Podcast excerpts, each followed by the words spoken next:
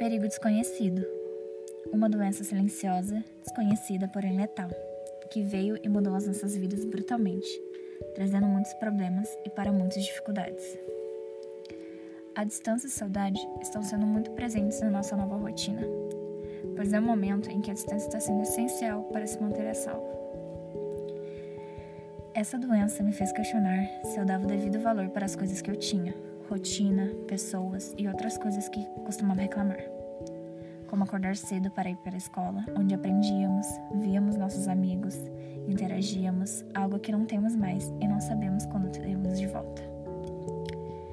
Essa mudança trouxe antigos inimigos de volta, a ansiedade, pois a todo momento notícias tristes aparecem e junto vêm as preocupações de perder alguém importante ou que qualquer outra vida seja perdida.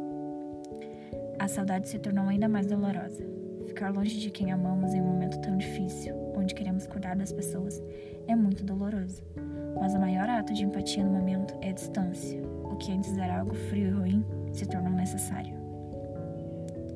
Pessoas perdendo empregos, famílias distantes, só notícias ruins, que todos esperam que passe logo e que possamos ter o nosso normal de volta. Para que a distância seja quebrada, para que tudo isso acabe, precisamos nos cuidar e cuidar de quem amamos, mesmo que distantes. É preciso ter empatia.